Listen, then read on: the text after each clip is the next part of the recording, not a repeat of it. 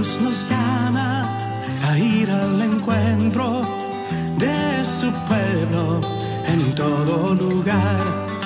Jesús nos llama a ser misioneros, llevando paz y caridad. Hoy es el tiempo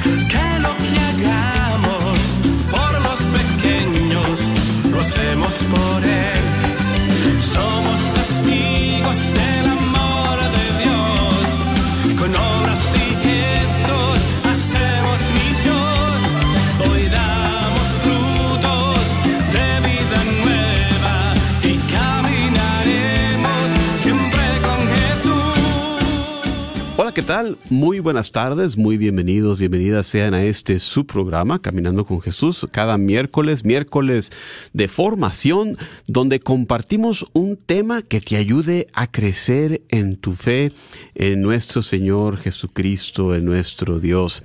En estos días hemos estado repasando un muy buen tema, eh, reflexionando sobre la Eucaristía en el Evangelio de Juan un tema que va muy bien con los planes de la iglesia en los Estados Unidos, que en estos días se dispone a, nos ha convocado a un reavivamiento eucarístico debido a las encuestas que muestran que un alto porcentaje de católicos no han perdido o no creen en la presencia real de nuestro Señor en la Eucaristía. Así que queremos unirnos a eh, esta convocación de los obispos de los Estados Unidos a este reavivamiento eucarístico y también va pues con lo que hemos estado haciendo en este programa eh, repasando las Sagradas Escrituras. Así que eh, en eso estamos en estos días. Como siempre, vamos a comenzar con una breve oración para luego hacer nuestra reflexión y nuestra pregunta del día y embarcarnos así en lo que es nuestro tema. En cualquier momento que desees, te invitamos también a participar con tu testimonio. Eh, el 1-800-701-0373. Más adelante te daremos la pregunta de nuestro día. Pero vamos a comenzar, como es debido, con una oración, recordando que estamos en presencia de Dios, en el nombre del Padre, y del Hijo, y del Espíritu Santo. Queremos darte gracias, Señor Padre Todopoderoso, sobre todo en este día que recordamos a todos los fieles difuntos. Queremos poner en tus, man- en tus manos a todos esos seres queridos que han pasado a mejor vida, que han fallecido. Los encomendamos en nuestras oraciones para que ellos lleguen a esa meta de nuestra fe cristiana de vivir en comunión eterna contigo. Te pedimos nos acompañes también en este pe- pe- peregrinar terrenal en el que nos encontramos, para que también nosotros paso a paso eh, sigamos siempre caminando, acercándonos a ti. Todo esto lo pedimos en el nombre poderoso de nuestro Señor Jesucristo, nuestro Señor. Amén. Y bien, una cordial bienvenida una vez más a este su programa, eh, donde vamos a retomar lo que hemos estado repasando. Nos encontramos en el Evangelio de Juan y nos disponemos a comenzar con el capítulo 6. Queríamos comenzar después de la oración también con una reflexión eh, que tomamos siempre de la enseñanza de nuestro magisterio de la iglesia, de, los papas. Así que eh, también nos presentamos. Mi nombre es Juan Carlos Moreno, director de la Oficina de Evangelización Catequesis y Vida Familiar de la Diócesis de Dallas y con nosotros el día de hoy. Patricia Vázquez de la Retera de Guadalupe. Muchas gracias, Pati. Y sí, adelante, eh, continuemos entonces con esta reflexión. Muy bien. La reflexión de esta tarde está tomada de un mensaje compartido por el Papa Francisco durante el rezo del Ángeles un domingo 16 de agosto de, del, 2005, del 2015. Perdón. En esa ocasión, el Papa nos comparte. La liturgia no está proponiendo del Evangelio de San Juan, el discurso de Jesús sobre el pan de vida, que es el mismo y que es también el sacramento de la Eucaristía. El pasaje de hoy del libro de Juan, capítulo 6, versículos 51 al 58, presenta la única parte de ese discurso y hace referencia a algunos entre la gente que se escandalizaron porque Jesús dijo, El que come mi carne y bebe mi sangre tiene vida eterna, y yo lo resucitaré en el último día. El estupor de los que lo escucharon, de, de los que lo escuchan, es comprensible. Comprensible. Jesús, de hecho, usa el estilo típico de los profetas para provocar en la gente y también en nosotros preguntas y al final suscitar una decisión. Antes que nada las preguntas, ¿qué significa comer la carne y beber la sangre de Jesús? ¿Es sólo una imagen, una forma de decir un, un símbolo o indica algo real? Para responder es necesario intuir qué sucede en el corazón de Jesús mientras parte el pan para la muchedumbre hambrienta, sabiendo que deberá morir en la cruz por nosotros. Jesús se identifica con ese pan partido y compartido, y eso se convierte para él en un signo del sacrificio que le espera. Este proceso tiene su culmen en la última cena, donde el pan y el vino se convierten realmente en su cuerpo y en su sangre. Es la Eucaristía que Jesús nos deja con una finalidad precisa, que nosotros podamos convertirnos en una sola carne con Él. De hecho dice, el que come mi carne y bebe mi sangre, habita en mí y yo en Él. Ese habitar, Jesús en nosotros y nosotros en Jesús, la comunión es asimilación. Comiéndole a Él, nos hacemos como Él. Pero esto requiere nuestro sí, nuestra adhesión de fe. A veces se escucha esta objeción sobre la Santa Misa. Pero, ¿para qué sirve la misa? Yo voy a la iglesia cuando me, apetece y rezo mejor en soledad. Pero la Eucaristía no es una oración privada o una bonita experiencia espiritual no es una simple conmemoración de lo que Jesús hizo en la última cena. Nosotros decimos, para entender bien lo que la Eucaristía es memorial, o sea, un gesto que actualiza y hace presente el evento de la muerte y resurrección de Jesús, el pan es realmente su cuerpo, donando por nosotros, donado por nosotros, el vino es realmente su sangre derramada por nosotros. La Eucaristía es Jesús mismo que se dona por entero a nosotros. Nutrirnos de Él y vivir en Él mediante la comunión eucarística. Si lo hacemos con fe, transforma nuestra vida, la transforma en un don a Dios y a los hermanos. Nutrirnos de ese pan de vida significa entrar en sintonía con el corazón de Cristo, asimilar sus elecciones, sus pensamientos, sus comportamientos. Significa entrar en una dimensión de amor y convertirse en personas de paz, personas de perdón, de reconciliación, de compartir solidario. Lo mismo que hizo Jesús. Jesús que incluye su discurso con estas palabras, el que come este pan vivirá para siempre. Sí, vivir en comunión real con Jesús en esta tierra nos hace pasar de la muerte a la vida. El cielo comienza precisamente en esta comunión con Jesús. Participa con nosotros contestando esta pregunta. ¿De qué formas expresas o compartes tu fe en la presencia real de Jesucristo en la Eucaristía? Muchísimas gracias, uh, Pati, por esa reflexión. Y así es, te invitamos el día de hoy que nos llames al 1-800-701-0373 y nos compartas tu reflexión. Acuérdate que también nosotros aprendemos de ti, también nosotros nos afianzamos en la fe al escuchar de tu testimonio.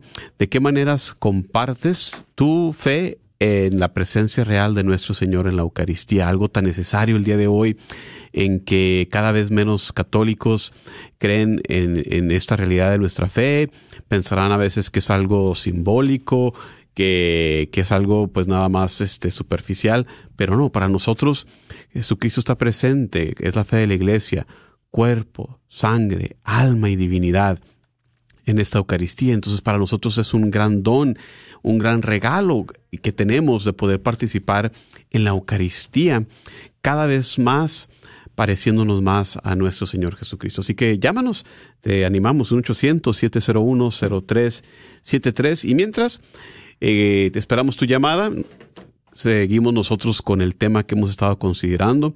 Comenzando, si estás en casa con tu Biblia, te invitamos a que la abras, la orientes al Evangelio de Juan hacia el inicio del capítulo 6, que contiene ya el núcleo de lo que hemos estado eh, intimando en, los últimos episodios, del discurso eucarístico, donde nuestro Señor Jesucristo nos revela más explícitamente esta realidad de su presencia real en la Eucaristía. Nos dice la palabra de Dios.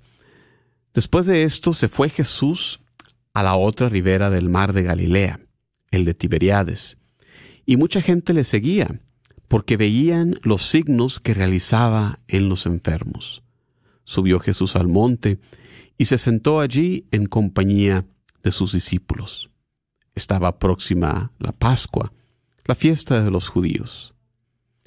Y pues eh, no es coincidencia que, Juan eh, nos está dando el contexto de este pasaje. Eh, Juan se encarga en su Evangelio de describir eh, cercanamente las diferentes fiestas, pone el ministerio de Jesús en medio del contexto de, una vida litúrgica, de las diferentes fiestas de los judíos.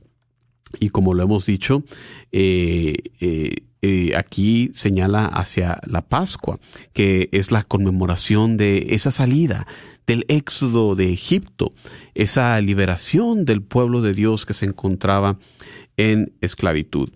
Y, pues, como lo hemos venido diciendo, Jesús ahora nos trae un nuevo éxodo, una nueva salida, y con este nuevo éxodo todo es nuevo, un nuevo cordero, como Juan lo presentaba Jesús al principio del Evangelio, He aquí el Cordero de Dios. Em, nuevo, nuevo pan, antes había el maná, ahora el nuevo pan, como vamos a ver, esta nueva comida celestial, se trata de no otra cosa que la Sagrada Eucaristía. Continúa el texto, versículo 5, capítulo 6, versículo 5. Al levantar Jesús los ojos y ver que venía hacia él mucha gente, dice a Felipe, ¿dónde nos procuraremos panes para que coman estos? Se lo decía para probarle, porque él sabía lo que iba a hacer. Felipe le contestó, Doscientos denarios de pan no bastan para que cada uno tome un poco. Le dice uno de sus discípulos, Andrés, el hermano de Simón Pedro, Aquí hay un muchacho que tiene cinco panes de cebada y dos peces Pero, ¿qué es eso para tantos? Dijo Jesús, hagan que se recueste la gente. Había en el lugar mucha hierba. Se recostaron, pues, los hombres en número de unos cinco mil. Y esa mención de, cómo Juan nos dice que había mucha hierba en el lugar es uno de esos detalles que, que nos habla de que esto fue escrito por alguien que estuvo ahí presente, un testigo ocular, eh, por la manera en que describe estos detalles tan explícitamente. Otra, que otra cosa que podemos apuntar es eh, el interés eh, que tienen los autores judíos a través de las Sagradas Escrituras en los números, la numerología o gemalotría. En, en, los pasajes de la multiplicación de los panes, vemos eh, cómo siempre se menciona eh, cinco panes y dos peces, y eso tiene un significado simbólico, o sea, algo más allá del significado que vemos ahí. Eh, como ustedes quizás sabrán, el número cinco es bastante importante para los judíos, nos habla de los primeros cinco libros de la ley, lo que nosotros llamamos a veces en su eh, término griego el Pentateuco, en el idioma original la Torah. Y, los dos eh, peces también son muy importantes. Ustedes quizás recordarán que antes de la cruz, antes de cualquier otra cosa fuera símbolo cristiano, eh, uno de los primeros símbolos más antiguos de nuestra fe es precisamente el pez. Hoy en día todavía lo vemos pues en, las defensas, ¿verdad? en, los carros ponen una, figura de pez eh, para señalar la fe cristiana. Y, como les digo, este es uno de los símbolos más antiguos. Entonces lo que quiere decir aquí en este pasaje, interpretándolo de esa manera simbólica, es como los cinco panes, los, cinco libros eh, de la ley, eh, dan testimonio ahora con estos dos peces a la venida de Jesús, a la revelación cristiana. Entonces eh, es bien importante eh, ese significado.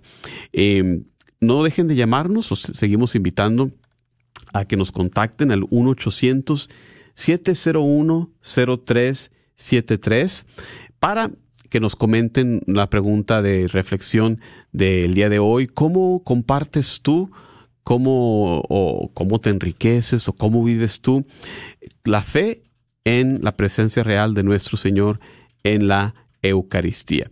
Y podemos comenzar quizás eh, comentando aquí eh, con nosotros, Pati, algún comentario, ¿cómo haces tú para enriquecer esta de creencia central que tenemos en nuestra fe, de la presencia de nuestro Señor en la Eucaristía, algo que, que nos puedas compartir?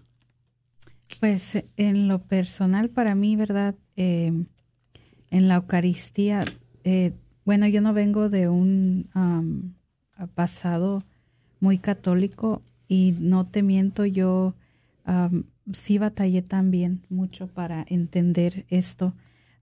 Creo que a veces me, me, relaciono mucho ahorita a lo que leíamos de que cuando se escandalizaron, porque yo no como te digo, no, no, no entendía esto, pero pues eh, a través de, de pues del tiempo. De, la, de realmente meditar en, en el Evangelio, de que realmente no es un, es, es, es por fe que Dios me llegó a, entender de que realmente no era nada más una materia, sino era el verdadero cuerpo y sangre de Jesús y, y pues recibiéndolo frecuentemente, como decía allí ahorita en la, en la reflexión que, que, que mirábamos que Jesús te va transformando. Y creo que fue eso de participando de, de la Eucaristía, donde yo misma iba pidiendo ese don de, de poder entender y comprender, aunque no entendiera realmente cómo era posible, pero que me hiciera ver que era la verdadera presencia de Jesús. Y pues lo fui viendo a través de, de, mi conversión que me, se estaba dando en mi vida y practicando de los sacramentos donde fui eh, comprendiendo que era realmente la, la verdadera presencia y cómo me daba fuerza para, para mi vida diaria. Entonces, es algo que no podría explicar, pero que solamente cuando uno participa de, va comprendiendo. Qué, qué, interesante, qué bonito. Gracias, Pati, por tu testimonio. Y, y, así es para la mayoría de nosotros. Yo, yo que pues, me dedico a esto de la catequesis, pues siempre digo a la gente, eh, ¿cuánto de nosotros podemos decir que entendemos completamente estos misterios? Es, es imposible. Eh, eh, por eso se le llamamos misterios, no porque no sepamos nada sobre ellos, sino porque nunca vamos a terminar de ahondar en la riqueza de su significado.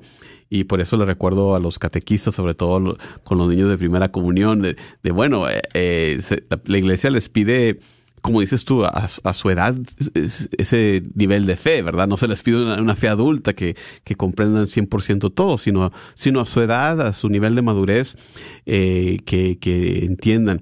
Y así nosotros, eh, la esperanza es que vayamos profundizando, vayamos creciendo en la fe, como tú bien lo describes, que, eh, Dios nos da ese don de la fe, sin ella no podríamos llegar a creer en esto pero con ese don de la fe eh, y, y, a través de la oración, a través de su gracia, Él nos va eh, guiando en el camino. Así que muchas gracias por ese testimonio y no te quedes tú sin compartir tu testimonio. Llámanos al 1-800-701. 0373 1-800-701-0373 para que nos compartas cómo profundizas tú en, en tu fe, en la, la, presencia real de nuestro Señor en la Eucaristía para que así eh, nos, nos, puedas dar tu testimonio y así puedas compartir y, podamos eh, crecer y enriquecernos mutuamente.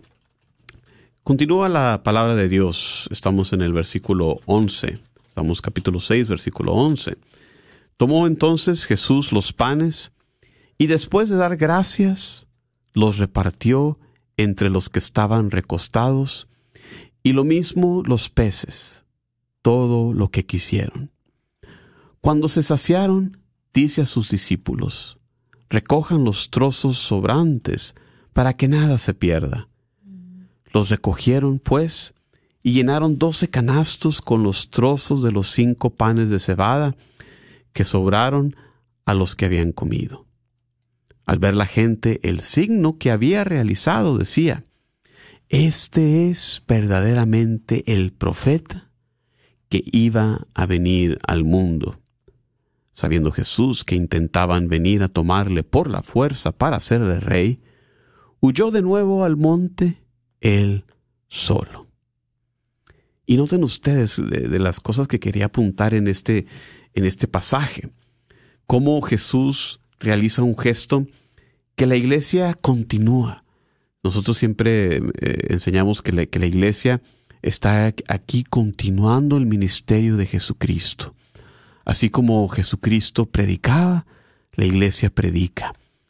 Así como Jesús sanaba, la iglesia tiene en esa gran riqueza de tesoro el sacramento de la reconciliación, el sacramento de la unción de los enfermos, donde nos da la sanación, tanto espiritual como si es la voluntad de Dios, la sanación física. Y aquí vemos cómo eh, centralísimamente este gesto de Jesús que toma el pan, lo reparte, da gracias. Porque esta acción de dar gracias eh, viene del, del, idioma griego, se traduce para darnos la palabra Eucaristía.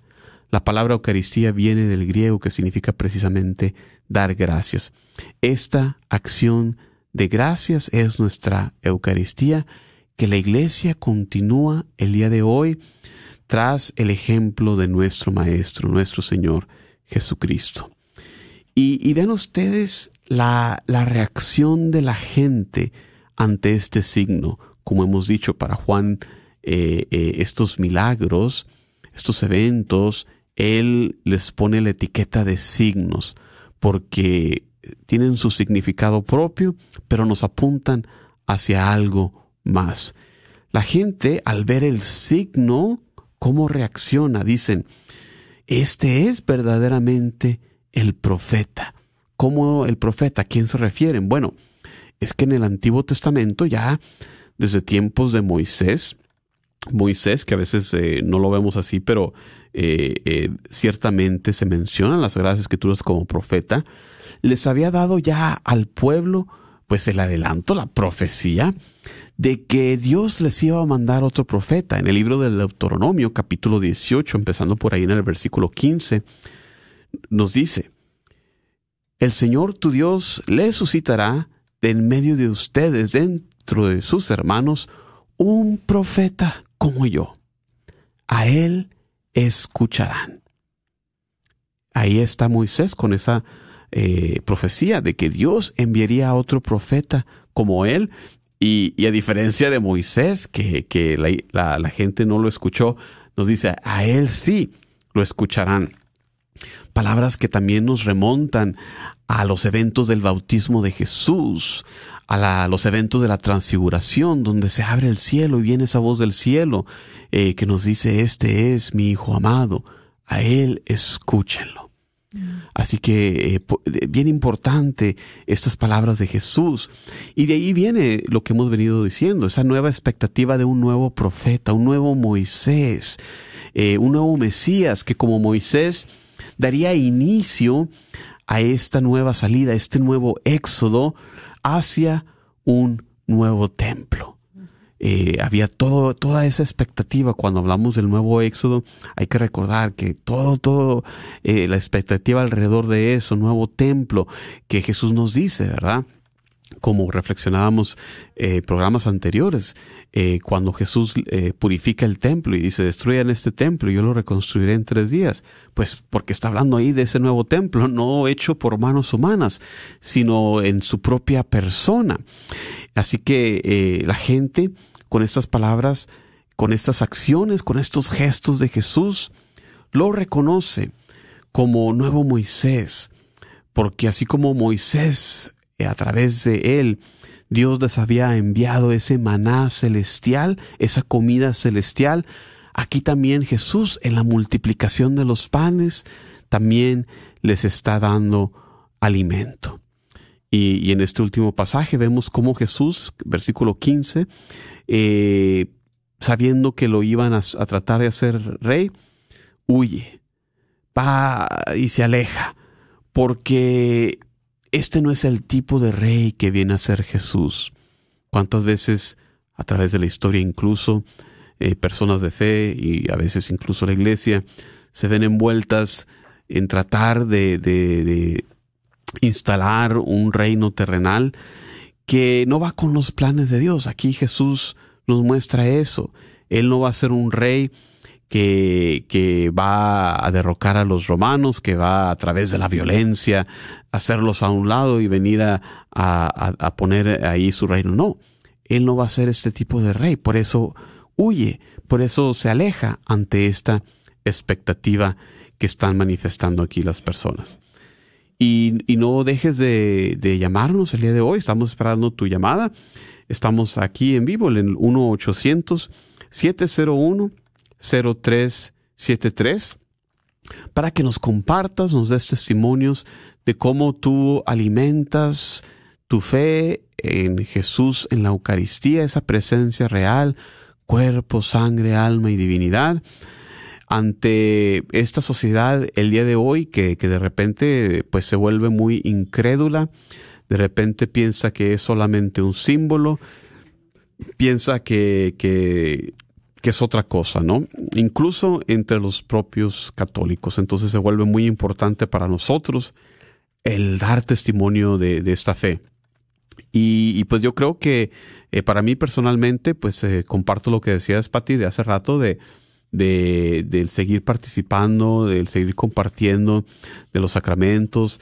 y yo creo que el acercarnos a, Dios en la oración siempre va a ser muy importante eh, para nosotros cómo, cómo vamos a tener ese contacto con Dios si no es a través de la oración. Por eso tan importante para nosotros se vuelve el tener ese contacto con Dios. Si, si queremos renovar eh, ese encuentro inicial eh, que alguna vez tuvimos con Dios, pues hay que renovarlo tanto como, como lo dijiste, pues yendo a misa todos los domingos. Por eso la iglesia, como uno de sus mandamientos, tiene el asistir a misa todos los domingos y días de fiesta, como el día de fiesta que acabamos de tener en noviembre primero, ¿verdad? En el, en el Día de Todos los Santos y el día de hoy, Día de Todos los Fieles Difuntos, no es día de obligación, pero igualmente eh, una, un día muy importante. Entonces, la iglesia nos da pues tantos y tantos tesoros, ¿no? De, de gracia para así acercarnos a Dios y, y, que no se enfríe nuestra fe, no se enfríe nuestra fe ante tantos problemas, ante pues tantas tentaciones, ante tantas cosas que pueden volverse un obstáculo en nuestro camino. 1-800-701-0373 para que nos compartas eh, cómo alimentas tu fe en la presencia real de Jesús en la Eucaristía. En, siguiendo nuestras reflexiones, estamos en el capítulo 6, versículo 16. Vemos cómo interesantemente eh, vamos a poner en pausa esto porque tenemos una llamada eh, el día de hoy. Muy buenas tardes, ¿quién nos llama? Muy buenas tardes, ¿nos escucha? Buenas tardes. Sí, ¿quién nos habla? Oh, sí, mi nombre es Elizabeth. ¿Qué tal, Elizabeth? Muy buenas tardes, ¿qué nos comentas? Muy bien, gracias a Dios. Eh, yo nada más les quiero compartir un poquito de, de, lo que a mí me ha ayudado para experimentar realmente eh, la presencia de Jesús en el Santísimo Sacramento. Sí, claro que sí, adelante. Uh, a mí me gusta ver películas de santos eucarísticos, cómo, cómo ver la fe que ellos tenían por el Señor en la Eucaristía, cómo saber que sus vidas estaban alrededor de eso. Ah, también a escuchar alabanzas sobre el Santísimo, sobre Jesús en la Eucaristía, eh, también pues cuando voy a la misa, a la iglesia, eh, eh, al entrar al templo siempre voltear a ver el tabernáculo y decirle, Señor, estoy aquí. También cuando uh, paso por alguna parroquia, siempre voltear y, mirar y decirle, Señor, estás ahí, yo te adoro desde aquí, desde, desde mi nada, desde lo profundo de mi corazón. Y, y todas esas cosas eh, ayudan para que, para reafirmar nuestra fe y, y para también compartir un poquito con, con los demás. Pues sí, muchísimas gracias Elizabeth. Eh, gracias por esos recordatorios y, y, y, como dices tú y como les decía, tantas y tantas cosas. Teníamos antes la costumbre, por ejemplo, de cuando íbamos manejando, si pasábamos por una iglesia, pues eh, a, al menos eh, eh, persinarnos, ¿no? Reconociendo que ahí en el tabernáculo está presente realmente nuestro Señor. Eh, una pequeña oración, eh, cosas tan sencillas, ¿verdad, Elizabeth? No, no se toma eh, gran esfuerzo para, para realizarlo, pero, pero sí que alimentan nuestra fe, sí que se vuelven algo, algo cotidiano, algo que, que, que podemos inculcarle a nuestros hijos. Yo siempre les recuerdo a mis hijos y les digo, cuando estamos en la misa, acuérdense, está la luz prendida en el tabernáculo, ¿qué tenemos que hacer? Pues no nada más pasar y, y, y, hacer una inclinación, no, ahí es cuando hacemos una genuflexión, eh, poner una, una rodilla en el suelo, porque estamos reconociendo que Jesús está ahí presente. Entonces, eh, todas, todas esas cositas tan importantes, así que, pues muchísimas gracias por llamarnos y, y qué bueno que eh, haces uso de, de, de, esos regalos, de, de esas oportunidades que nos recuerden eh, la presencia de Dios en la Eucaristía y, y ojalá que así lo hiciéramos más de nosotros. Gracias por tu testimonio y por llamarnos el día de hoy. Ok, muchísimas gracias por todo. Y estoy escuchando el programa, está muy lindo. Muchísimas gracias. No dejes de compartirlo con tus conocidos para que más personas se beneficien de estos temas. Hasta la próxima.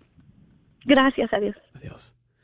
Bueno, así como Elizabeth lo hizo, también nos puedes llamar. Aquí estamos en vivo el día de hoy al 1-800-701. 0373 para que nos compartas tu eh, testimonio de cómo alimentas, cómo manifiestas, cómo mantienes viva esa fe en Jesús, en la Eucaristía, esa presencia real de nuestro Señor Jesucristo, así como lo hizo Elizabeth. Muchas gracias por su llamada y para que nosotros también nos recuerdes, nos refresques la memoria o nos enseñes alguna nueva manera. Y mientras eh, te animas a llamarnos, continuamos con nuestra reflexión. Estamos en el capítulo 6, versículo 16, eh, donde interesantemente en este discurso eucarístico interpone Juan eh, un evento como, como es eh, la, Jesús calmando las aguas. Vamos a, a ver lo que nos dice la Sagrada Escritura. Al atardecer bajaron sus discípulos a la orilla del mar. Y subiendo a una barca, se dirigían al otro lado del mar, a Cafarnaún. Había ya oscurecido, y Jesús todavía no había venido a ellos. Soplaba un fuerte viento, y el mar comenzó a encresparse. Cuando habían remado unos veinticinco o treinta estadios, ven a Jesús que caminaba sobre el mar y se acercaba a la barca, y tuvieron miedo. Pero él les dijo, Soy yo, no teman. Quisieron recogerlo en la barca, pero enseguida la barca tocó tierra en el lugar donde se dirigían. Y vemos aquí eh, en esta traducción, nos dice que estaba a unos 25, 30 estadios, eh, eh, que es una medida antigua de, de, longitud, más o menos unos 185 metros. Vean cómo se identifica Jesús aquí en este evento. Soy yo, yo soy, recordándonos esa revelación del nombre de Dios que veíamos en el libro del Éxodo, capítulo 3 vemos cómo aquí Jesús pues vence a, al mal, a las potencias del mal. En la perspectiva antigua, eh, las aguas eran como una fuente del mal. Por eso, eh, en el Evangelio de Lucas, por ejemplo, cuando vemos ese, ese exorcismo de Jesús a esa persona endemoniada, que salen de él una multitud de demonios y, Lucas nos dice que van y, se, se, entran ahí en una jauría de, de cerdos, ¿qué hacen ellos? se desbocan, se tiran y se van hacia las aguas, hacia el mar. Es como una manera de decir que, que están volviendo a su origen. En la perspectiva antigua, eh, las aguas, eh, sobre todo las aguas aquí encrespadas, las aguas de tormenta, son como, como una fuente de, de el, del mal. Y, y como lo habíamos dicho, eh, Juan aquí nos está mostrando esta breve historia entre la multiplicación de los panes y el discurso eucarístico, con Jesús identificándose como yo soy, para mostrarnos la divinidad de Jesús. Jesús es Dios. Para que lo tengamos eso, para que aumente nuestra fe, ahora que Jesús se dispone a hablarnos palabras muy fuertes, de comer su carne, de beber su sangre. Versículo 22. Al día siguiente, la gente que se había quedado al otro lado del mar vio que allí no había más que una barca y que Jesús no había montado en la barca con sus discípulos, sino que los discípulos se habían marchado solos. Pero llegaron barcas de Tiberiades cerca del lugar donde habían comido pan.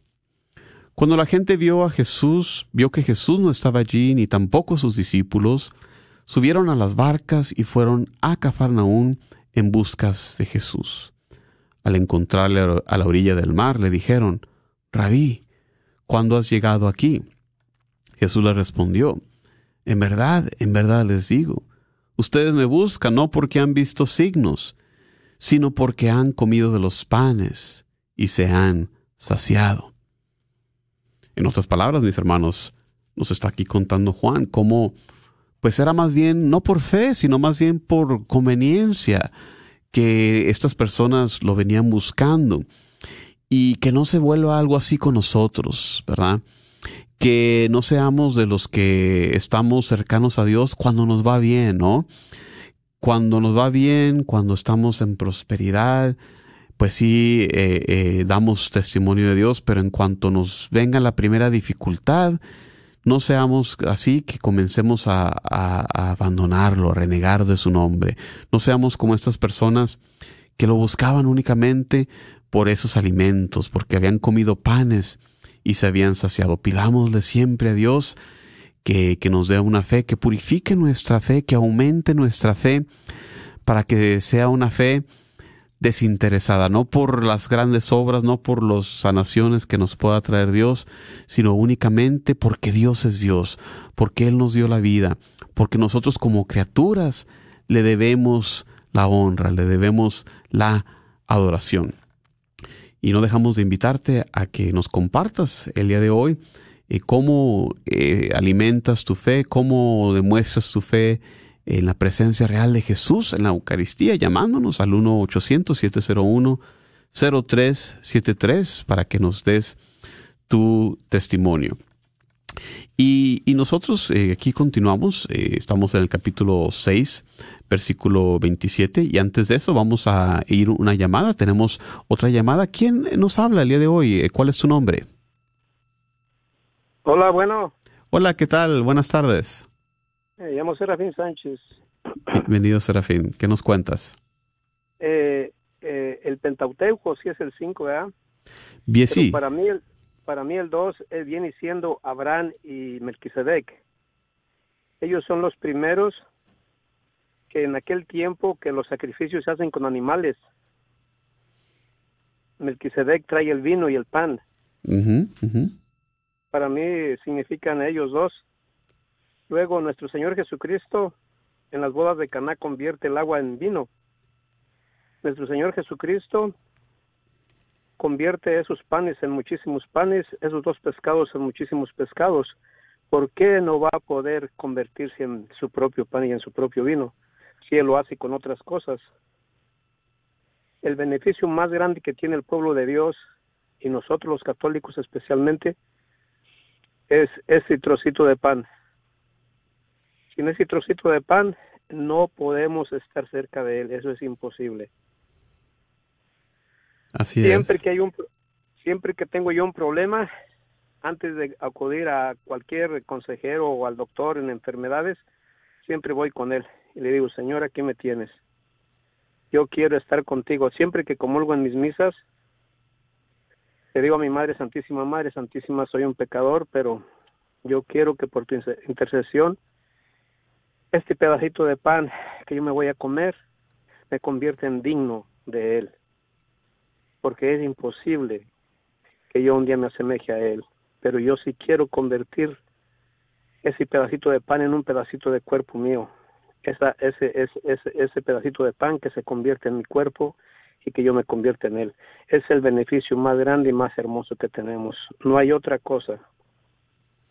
Así es, Serafín, eh, eh, tienes, tienes razón. Este, eh, tenemos esa gracia de compartir este gran sacramento que como tú mencionabas, pues poco a poco nos, nos convierte cada vez más en Él, lo que nosotros llamamos santificación. La iglesia del Este tiene un término que usa que, que, también podría ser escandaloso, pero es lo que dices tú, ellos le llaman divinización. O sea, eh, en nuestro crecer espiritual, en nuestro acercarnos a Dios, en el compartir cada vez más dignamente la Eucaristía, nos vamos pareciendo cada vez más y más a Él, que, es lo que necesitamos para ir al cielo. No podemos ir al cielo si, si no somos como Él, sean santos como mi Padre Dios es santo, nos, nos enseñaba nuestro Maestro. Así que, Serafín, claro que sí. Eh, eh estás en... Y, en, en, Levítico, en Levítico 19.2 dice, y al pueblo de Israel, sean santos como el Padre de ustedes, el Dios de ustedes es santo.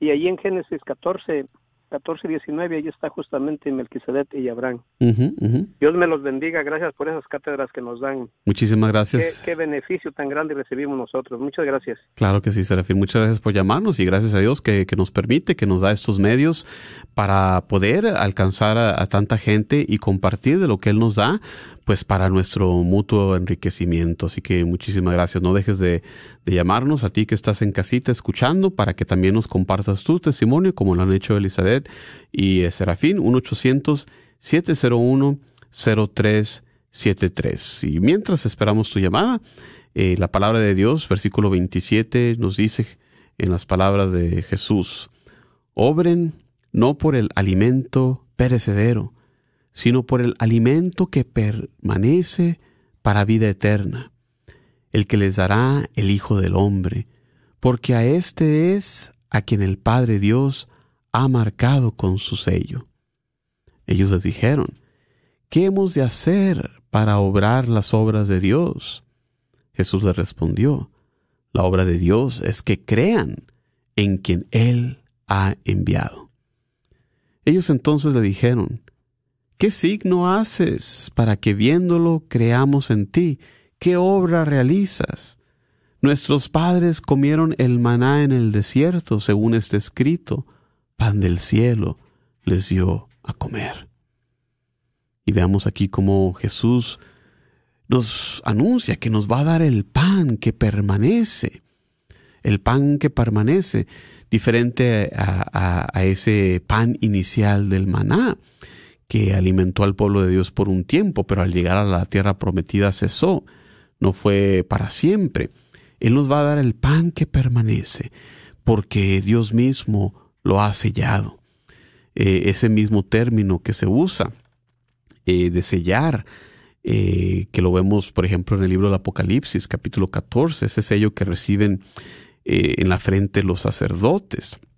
Jesús nos está diciendo aquí el Evangelio de Juan, ha recibido este sello de Dios. Él es el sumo sacerdote, el verdadero, al, cual todos los antiguos sacerdotes eran únicamente un, un inicio. Eh, la gente, como vemos, siempre buscando un signo. Y, yo creo que el día de hoy eh, no hemos cambiado mucho, ¿verdad? Eh, hay mucha gente, muchos hermanos que van detrás de de lo aparatoso, de un signo, de una supuesta aparición, de una supuesta manifestación, ¿verdad? Y, nos olvidamos que el milagro está en la Eucaristía. ¿Qué otra cosa estamos buscando? Si cada domingo, si todos los días, si quisiéramos, está el gran milagro de la Eucaristía ahí presente en fe. Y, la gente, pues, como lo decía, buscando ese signo, buscando esa manifestación, algo que comprobara lo que está diciendo. Y, la realidad es que, bueno, Jesús les estaba dando eso. Manifestó su poder al, calmar las aguas, manifestó su divinidad, su poder, su gloria al multiplicar esos panes. Eh, ¿Qué significa esto, mis hermanos y hermanas? Bueno, aunque Dios nos da esos signos, también es necesaria la fe. Dios nos llama a, la fe, nos abre la salvación, pero requiere nuestro sí. Dios es un caballero que no se impone, Él requiere nuestra cooperación, nuestro sí.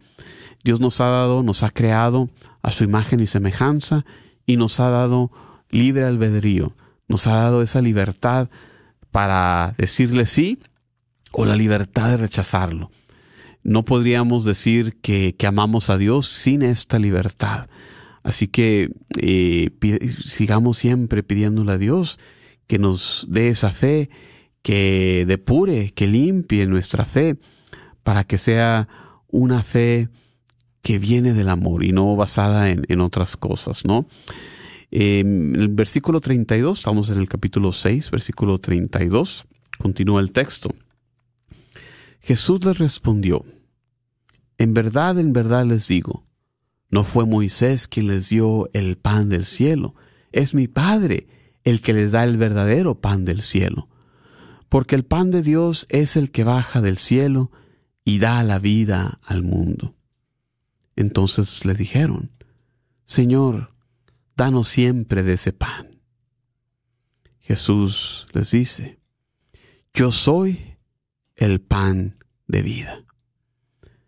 Y con estas palabras, comienza ahora sí el núcleo dentro del capítulo 6, aquí en el versículo 35, ese núcleo de lo que es el discurso eucarístico. Y, notan las diferentes maneras en que los cristianos interpretan este pasaje, porque los protestantes van a decir que las palabras que va a decir Jesús aquí en adelante son simbólicas o metafóricas, eh, ellos lo van a interpretar diciendo que comer el pan de vida es una metáfora de creer en Jesús, o sea, es una interpretación metafórica. Una segunda interpretación que le podemos nosotros dar sería una interpretación sacramental, ¿verdad? Que, que, es una más cercana a lo que nosotros hacemos. Comer el pan de vida se refiere a la Eucaristía. Y realmente comemos el cuerpo de Cristo sacramentalmente en la Eucaristía. O sea que aquí no hay un canibalismo, ¿verdad?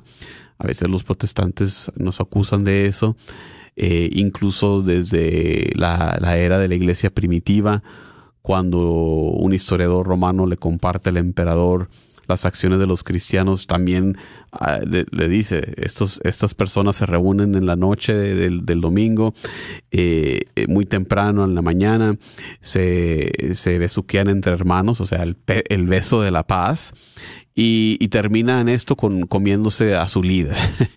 Eh, al no saber ellos exactamente la naturaleza de la Eucaristía, reportaban a las autoridades romanas, pues una vez más acusándonos de canibalismo. No es así. Comemos el cuerpo de Cristo sacramentalmente, que no significa nada menos real, no, verdaderamente presente. Eh, la iglesia nos enseña, eh, este sacrificio de Jesús es un sacrificio no cruento, o sea que no se le vuelve a matar, no, el sacrificio de Jesús es uno, es único que al ser un acto de el Dios hecho hombre, traspasa la barrera del tiempo, del espacio, cualquier límite que nuestras propias acciones tienen. De manera de que la iglesia puede volver a presentar, o sea, representa, ¿verdad? Este único sacrificio. Las interpretaciones que vemos de hermanos protestantes, pues, eh, se quedan a medias, ¿no? Eh, usualmente quizás tengan algo correcto en lo que afirman, pero equivocados en lo que niegan. Este discurso de Jesús sí que habla sobre la fe, sobre creer en Jesús, pero hay dos partes en este discurso. Y la segunda parte de, este discurso eucarístico es la parte que se adentra en este misterio. La, la idea de que se trata de creer en Jesús, sí, es cierto, se trata de tener fe, pero son las dos cosas, creer en Jesús y recibirlo en la Eucaristía. Jesús nos está preparando para lo que va ahora a enseñar. Se debe de tener fe para lo que viene, para lo que nos va a decir, porque la razón humana no nos da, hermanos y hermanas, no, no llega, no es suficiente. Tenemos que tener fe, tenemos que creer en aquel a quien Dios ha enviado. El tener fe tanto en este pasaje como en nuestros días, el tener fe es un prerequisito para poder creer en la Eucaristía. Por eso cuando hablamos de catequesis, cuando hablamos de evangelización, eh, cuando invitamos a la gente a la misa, pues es que si la gente no tiene fe, difícilmente van a ver la importancia de ir a misa. Por eso debemos de primero trabajar en la proclamación querigmática de nuestra fe, de, tratar de, que nazca en estas personas una fe en Dios que sea el fundamento, donde entonces podamos entrar en, en, la catequesis a enseñarles las verdades de la fe. Pero como vemos aquí, eso es una gran enseñanza para nosotros. Se requiere, se requiere primero fe. Por eso, si tú eres catequista que prepara a niños, que prepara a padres, eh, para que sus niños reciban la primera Eucaristía, eh, su primera comunión, pues hay que tener en cuenta eso. Se requiere fe tanto para estos pequeños que, que, muchas veces es más fácil con los niños, ¿no? Los niños les compartimos y son tan sencillos, tan abiertos, que para ellos mm, difícilmente ven eh, tanta dificultad como nosotros los adultos. Nosotros somos los que decimos, ay, ¿cómo puede ser? ¿Y, qué es esto? Y, y, pero a mí me enseñaron otra cosa. No. Entonces tenemos que trabajar bastante en, en que tengan, eh, en abrir esa, esa posibilidad de fe. No podemos asumir hoy en día, como vemos en las encuestas que nos dicen que una gran proporción de católicos no tienen esta fe eucarística. Tenemos que trabajar primero en darle la oportunidad de tener esa fe. No viene de nosotros, la fe viene de Dios. Pero lo que podemos hacer nosotros es brindar esas oportunidades, brindar esa invitación. Ven a este retiro, ven a este grupo de oración, ven a, escuchar este tema, esa invitación, esa exhortación para, para que Dios haga el trabajo, pero Dios requiere de nuestra participación. Dios no, no, tiene otros pies, no tiene otros brazos, no tiene otras manos aquí en la tierra. Eh, como decía, no me acuerdo si era Santa Teresa de, Calcuta, eh, más que los nuestros. Así que con esto eh, cerramos nuestro programa el día de hoy para, Dios mediante nuestro siguiente episodio, cerrar, continuar con el discurso eucarístico. Nos despedimos en oración agradeciendo a las personas que nos siguen, sobre todo a Elizabeth y a Serafín que se reportaron. Nos despedimos dándole gracias a Dios una vez más en el nombre del Padre, del Hijo, del Espíritu Santo. Te damos gracias, Señor, por esta oportunidad de escuchar y meditar de tu palabra. Te pedimos, nos llenes de fe para poder vivir plenamente esta fe de, de, tu Hijo Jesús presente en la Eucaristía, para que sí podamos llegar a esa meta como lo hicieron estos santos que celebramos ayer y estos santos difuntos que tenemos fe de que estén contigo. Nosotros también al final de nuestros días podamos vivir en comunión eterna contigo. Todo esto lo pedimos por nuestro Señor Jesucristo, nuestro Señor. Amén del Padre, del Hijo, del Espíritu Santo. Muchísimas gracias. Hasta la próxima.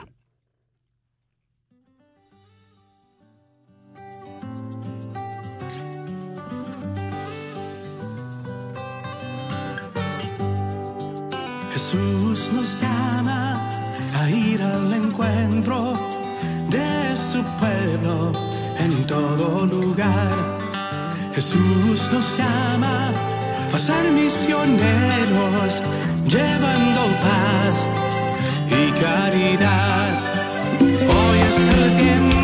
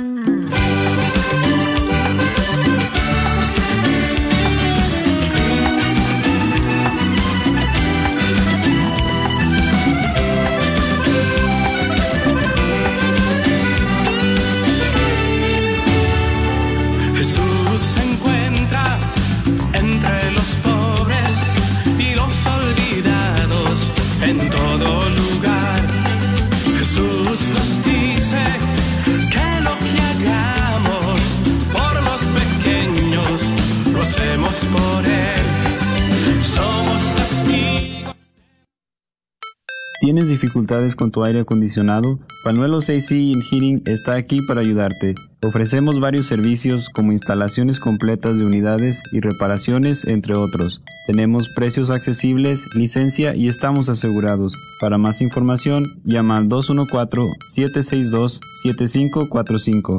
214-762-7545. Este es un patrocinio para la red de Radio Guadalupe. El Ministerio Sembrador de Catedral de Dallas te hace una cordial invitación a toda la comunidad de Dallas y Forward y alrededores a un encuentro personal con el Señor este próximo 19 de noviembre en las instalaciones del Gran Salón de la Catedral de Dallas. El Señor te espera con los brazos abiertos a ti y a toda tu familia completamente gratis. Para más información puedes llamar a Gilberto Gaitán al 214-603-0711 o a Miguel Sales al 214-518-3117. No faltes, el Señor te espera con los brazos abiertos. La librería Santa Faustina. Ahí encontrarás Biblias, libros, documentos y además música, películas, imágenes y gran variedad de artículos católicos. Visítalos de 11 de la mañana a 8 de la tarde en el 10909 Web Chapel Road, Suite 204, en Dallas, Texas. O llámales al 972-707-0192. 972-707-0192. ¿Buscas la perfección en tus trabajos para soldar? Gerber Welding se especializa en darte el mejor servicio y acabado en puertas, garage, canceles, portones y mucho más. La experiencia de Leo Herbert y más de 15 años lo avalan. Llama para tu presupuesto gratis al 940-2220-1677, 940-2220-1677 o 940-597-3491. Herbert Welding. Este es un patrocinio para la red Radio Guadalupe.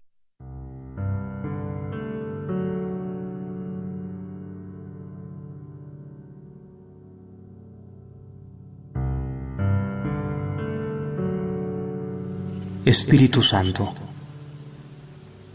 así es tu presencia en mi vida. como la niebla que se desliza entre los árboles. Pasas en silencio, preguntas, insinúas, tocas con respeto. Eres una presencia suave y fresca.